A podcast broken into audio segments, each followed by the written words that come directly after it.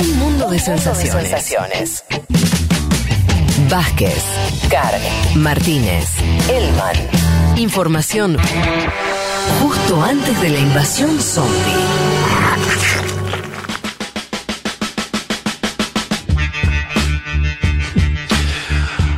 Muchos mensajes, pero vamos a, em, a lo que quería yo comentarles de Estados Unidos. ¿sí?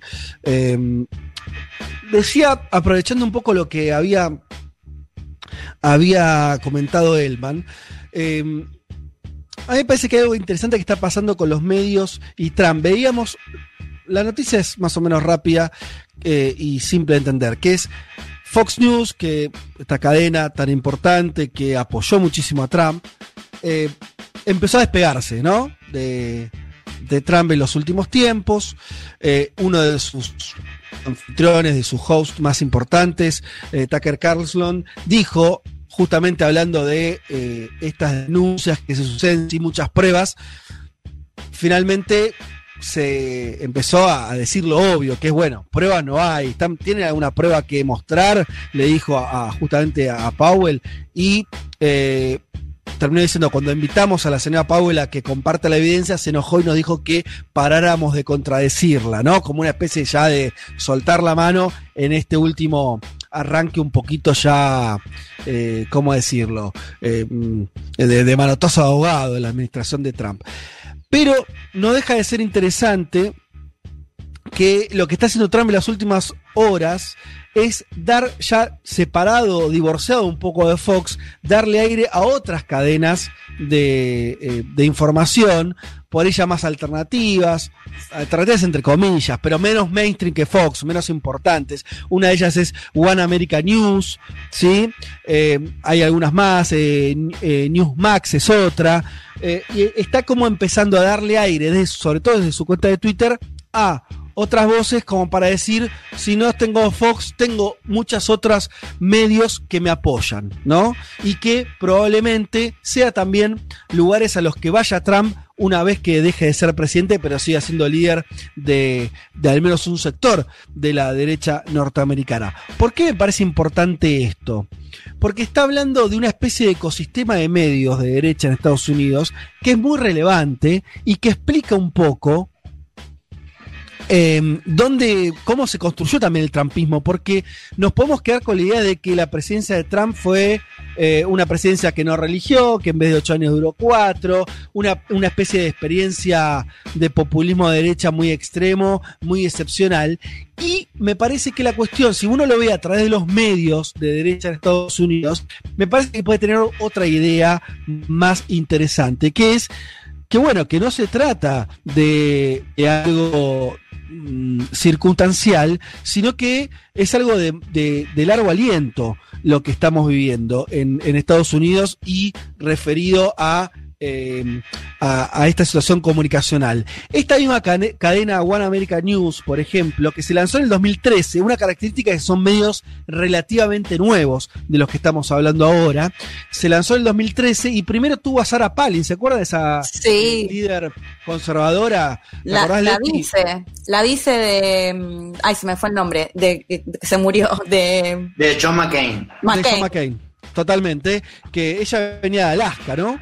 Claro. Em, sí. pero que fue la primera, y, hace poco Obama en un reportaje que le dio al país, la nombra, hace, él, eh, eh, Obama dice, bueno, esto empezó eh, ya durante mi, presidencia y nombra a Sarah Palin como la primera referente que corrió los límites de lo posible, los límites de lo que se podía decir por derecha en Estados Unidos. Un discurso mucho más transgresor en ese sentido, ¿no? De un, de un ultraconservadurismo. Bueno, Sarah Palin fue una figura que tuvo mucha trascendencia también porque estos medios le dieron un lugar importante.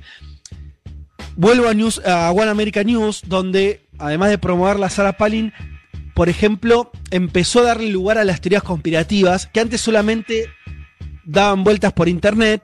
Un medio con una importancia relativamente eh, mayor le empezó a dar una envergadura, ¿sí? Desde un medio de comunicación le empezaron a dar un espaldarazo a las teorías conspirativas. Después, obviamente, se transformó en un apoyo mediático más de los que tuvo Trump.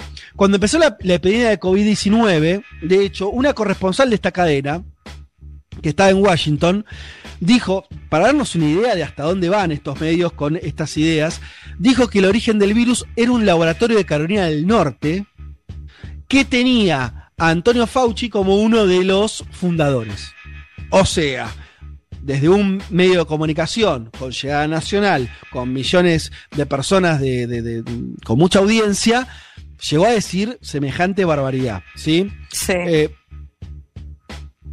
hay otro ejemplo importante que es un gran eh, eh, presentador o, periodista, comunicador. Estamos hablando de Rush Limbaugh, que tiene un show diario periodístico a la mañana, que tiene una larga historia en el conservadurismo y es una pieza fundamental para entender este recorrido que les digo.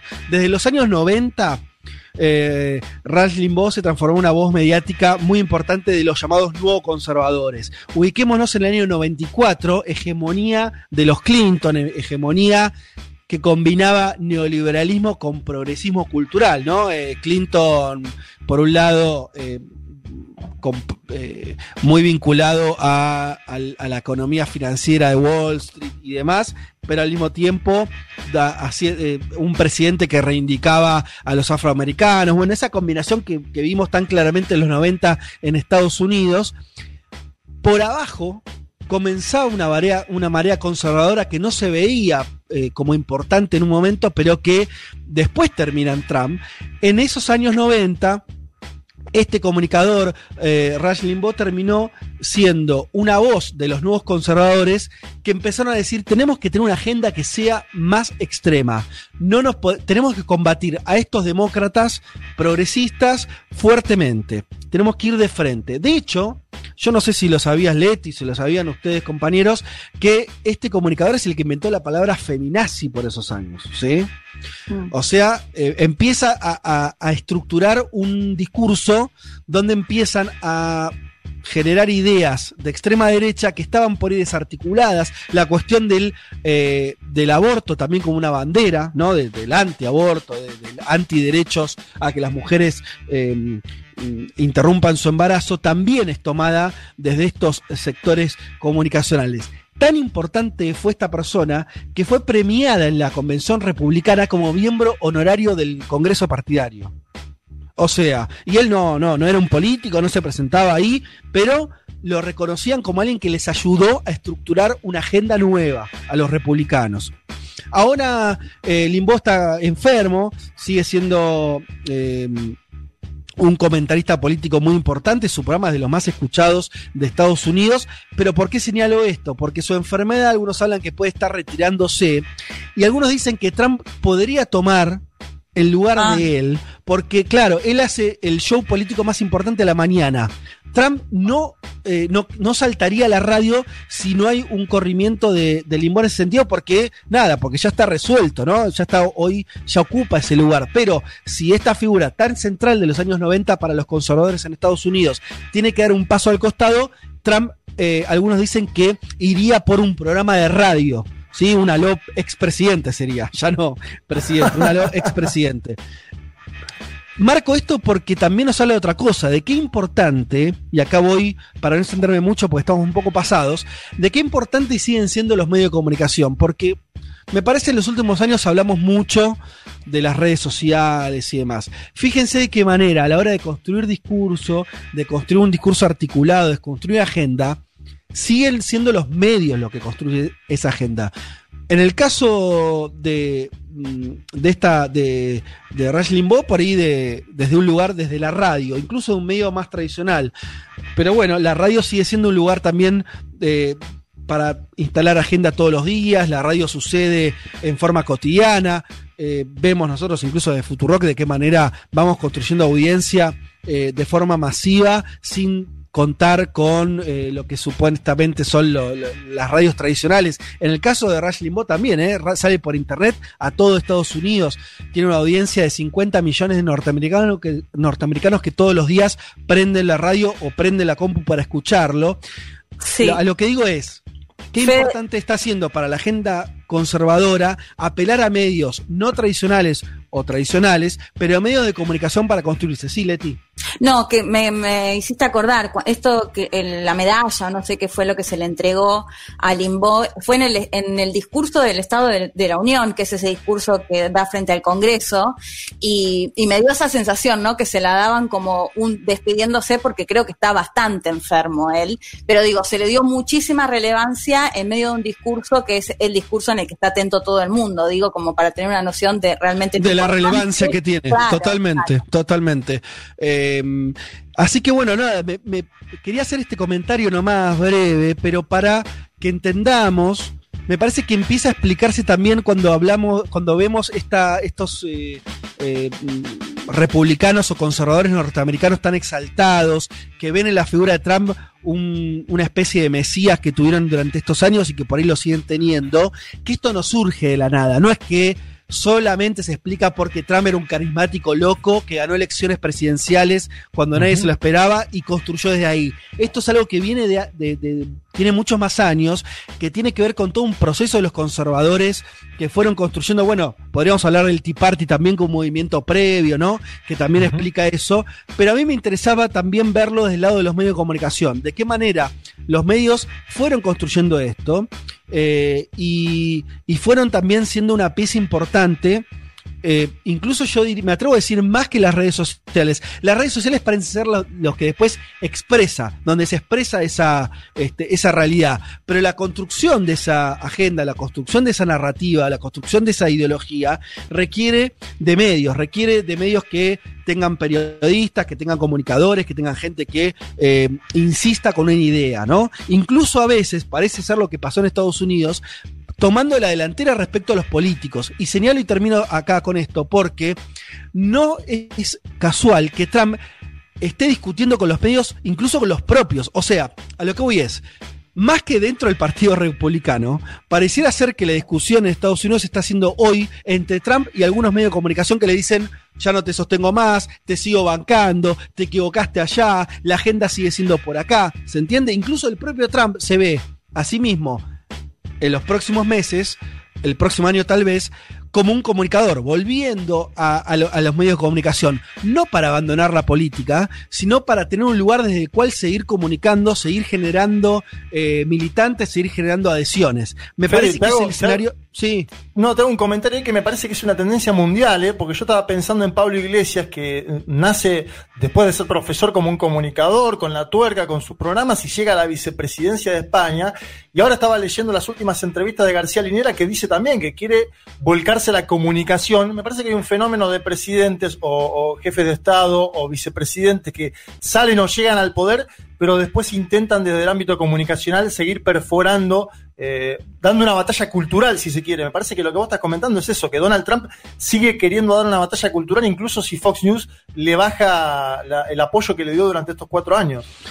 Eh, totalmente, es algo que, eh, no es solamente de Estados Unidos, aunque el caso norteamericano es, es, como un caso interesante para ver por, por la dimensión que tiene ese país, obviamente, y porque además esto, la presidencia de Trump cómo jugó él con los medios, que no es, no es lineal tampoco, ¿no? Eh, y donde también, y, además en otros casos lo podemos ver, eh, como decías, el caso de Pablo Iglesias, en un sentido ideológico completamente distinto. En el caso de Trump, una especie de éxito desde la derecha, ¿no? Más extrema. Y cómo eso Funciona, y el, sí. Y el caso incluso del vicepresidente actual, de Mike Pence, él antes de ser político tenía un programa de radio, él muy religioso, y desde sus programas de radio justamente con esta postura antiaborto, esta postura mucho más conservadora, digamos, el camino a la inversa, si se quiere, de lo que estaban planteando.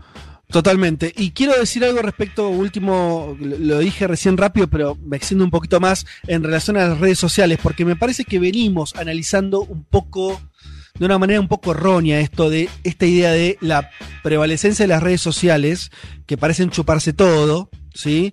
Pero yo insisto con esta idea, tal vez equivocada, tal vez no, de las redes sociales más como replicadores, como grandes distribuidores de ideas, incluso como generadores de odio, si querés, y de sentimientos. Y todo esto es muy relevante y, hay que estudiarlo. De hecho, está el documental del que hablamos acá alguna vez, el, el, dilema de las redes sociales, ¿no? De las redes como generadoras de este, de este odio, porque su función y su modelo incluso de negocios, a partir de venderte publicidad, hace que el interés de las propias redes sea que vos estés ahí totalmente excitado, ¿no? Teniendo que consumir todo el tiempo. Pero que eso no nos tape el bosque de otra situación, ¿no? De las redes, eh, por eso digo, no tanto como creadoras de idea, porque en algún lugar se tiene que construir la narrativa, en algún lugar se tiene que coordinar eh, las, eh, las ideas y la ideología, y ese lugar parece seguir siendo más que las redes sociales, siguen siendo los medios de comunicación. Entonces, cuando vemos alrededor de esta agenda norteamericana de la derecha, norteamericana del aborto, el antifeminismo, el racismo, el antisocialismo, que vimos mucho,